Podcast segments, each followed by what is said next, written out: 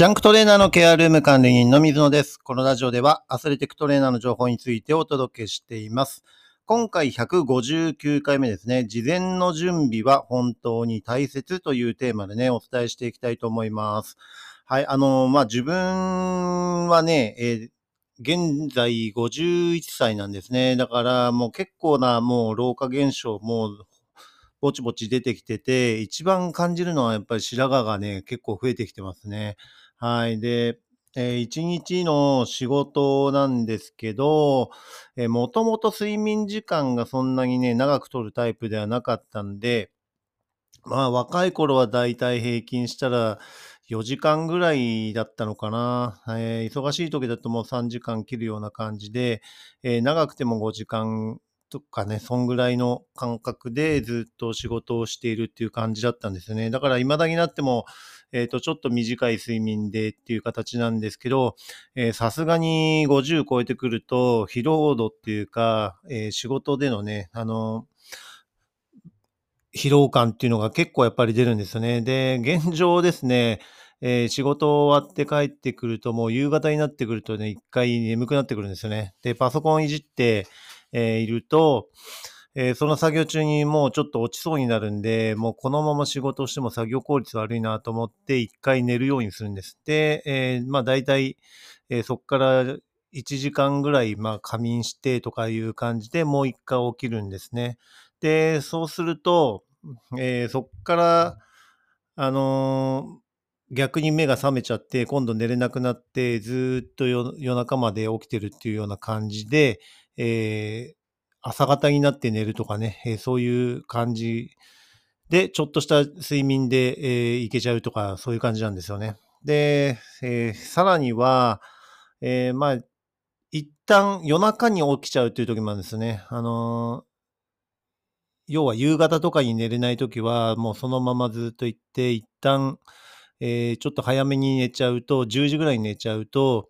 えーまあ3時ぐらいにもう目覚めちゃったりね、2時とか3時に目覚めちゃったりするんですよね。で、そうするともうそこから寝ないで、えーそのまんまずっとデスクワークしてて、えー朝そのまんま、えー仕事に行くっていう感じで、えー夕方に戻ってくるみたいな、えー流れになっています。はい。ですからね、結構やっぱり、えー疲労感とかね、そういうのはね、あのー感じるようになっている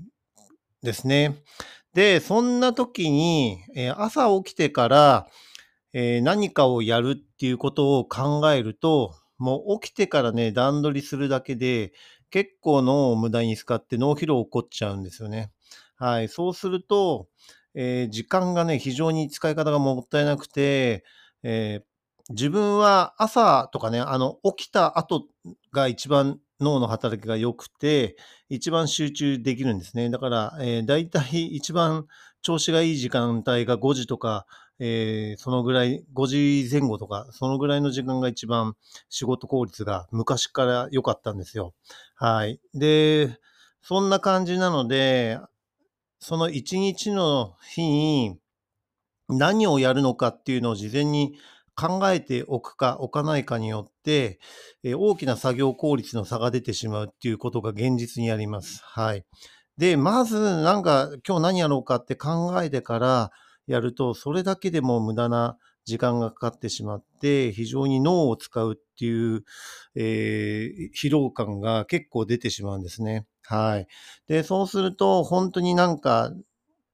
時間がもったいなくて、えー効率が悪くてっていう形なんですね。で、えー一旦、あの、そういったところでダラダラやるんじゃなくて、自分は50分で、キッチンタイマーを使って50分経ったらピピってなるようにして、えーそれで、えー5分とか10分休憩するようにして、えー次の仕事仕事っていうかね、次の全く別のことをやるっていうような、え流れをずっと繰り返すようなね、あの、スタイルにしています。で、やっぱ同じことをね、ずっとやり続けてしまうっていうか、えー結構ずっと、えーデスクワークとかは集中してできちゃう方なので、ただ、一つのことに集中しすぎちゃって、他のことに手つけられないとかね、あの、そういうことになって、本当に作業効率が結構悪かったりしています。はい。ですから、50分で区切ってやるようにするっていうところもそうなんですけど、えー事前に、あの、夜寝る前に、えー次の日何をやるかっていうところをしっかりメモ書きすることによって、えー、作業効率がもう朝から明確に行動できるので、全然違ってくるんですよ。そうするとね、えー、朝起きて、今日何やるかっていうふうに考えるのと、もうやることが明確になって作業するってなった時の、えー、その疲労感もそうだし、達成感もそうだし、えー、そういった部分で頭の切り替えとかそういったところも全然変わってくるんですね。はい。だから一日のそういった流れをもう前日のうちに、えー、作っておくっていうのがかなりなんか自分にとっては特にこの50代になってから、えー、仕事ができるそのキャパっていうのがあの狭まったっていう感覚はやっぱりあるのでより一層効率的な、え、作業時間っていうかねあのそういった形にしたいなと思うので、えー、事前の準備っていうのは本当に大切だなっていうのをつくづく最近感じています。で、プロチームだと、あの、どうしても1年間の、えー、スケジュールでトレーナーだとオフの日っていうのが、えー、試合の時にね、怪我人が出てしまうと、翌日のオフの日を使って、実際に病院に連れてったりとか、そういった形になるので、基本的にオフの日に、じゃあ何をやるかっていう予定っていうのが、あんまりやっぱり入れられないんですよね。あのー午後からとかだったらスケジュールは立てられるんですけど、もうその日の一日朝からじゃあどっか遊びに行くとか、そういったこともちょっと予定は立てられないしっていう形なんですよ。で、その代わり、シーズンが終わった後の、えー、1ヶ月間程度っていうのは、えー、自由にもう連続して休んでも 特に、あの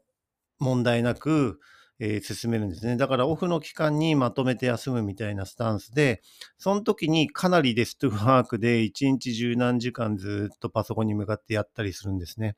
で、その時がね、特にね、感じますね。あの、事前に準備して一日を迎えるのと、え、朝から、え、今日何やろうかっていうことを考えてやるのだと、もうそれだけで疲労感とか達成感とか、え、自分の作業効率っていうのが大きく変わってくるっていうところが、あの、つくづく感じています。で、昔ですね、特に自分中学生の時に受験勉強、高校受験でかなりあの勉強してたんですけど、えっ、ー、と、学校って、まあ、いろんなね、時間割で、多分50分授業とか45分授業とかで、えー、区切られてて、いろんな勉強、あの、一日の中でもやると思うんですよね。で、そういうところが中学校の受験勉強の時には、自分で毎日、えー、何時から何時に、あの、何度勉強するっていう時間割を、えー、全部自分で計画を立てて遂行してたっていう形で非常に効率よかったんですね。で、そういったところを完全に忘れてて、えー、同じことをひたすら、え何時間も続けているっていう形で、え無駄に、あの一つのことしかできなくて、他にもやらなければいけないことに手がつかないようなことが、えー、特に最近なんか実感していたので、そこら辺を見直しして、えー、特にね、事前の準備で翌日何をやるかっていうところをしっかりと考えておくっていうのは本当に大切なことだなっていうのをつくづく感じています。はい。ですから作業効率が悪かったり、あの、その日、えー、スイッチが入らないとかっていうようなね、シチュエーションになるようなえー、ケースが多いのであれば、事前のうち、えー、前日のうちか、前日のうちに、え、やるべきことを少しでも書き出しておくと、え自分自身にそれがノルマみたいな形になって、え行動できるようなね、あのスタイルになってくると思います。で、そこら辺が2週3週続くと、もう当たり前のようにそういった習慣が定着するですね。はい。人間のなんかそういう習慣は自分は3週間継続すると、えー、自然と継続できるっていうような、あの、スタンスが昔からあるので、あの、まず3週間頑張ろうみたいな形で、えー、取り組むようにしています。はい。ですからね、あの、貴重な時間、時間っていうのは、あの、生まれながらにして、えー、誰しも平等なことだと思うんですね。1日24時間しかないのでね。はい。ですから、それをいかに貴重に有効活用するかっていうところも、えーポイントなのかなっていうふうに思いますし、特に自分みたいにね、あの、もう中高年になってき、えー来ているので、さらに作業効率良くしないと、若い人とより多く差が出てしまうのでね、そこら辺は意識して、えー事前の準備っていうのはね、本当に大切なんだなっていうのを最近つくづく感じましたということでした。はい、えー次回のテーマとしてはね、高校生にインタビューというテーマで、えーお伝えしていきたいと思います。はい、今回も最後まで聞いていただきありがとうございました。また次回もよろしくお願いします。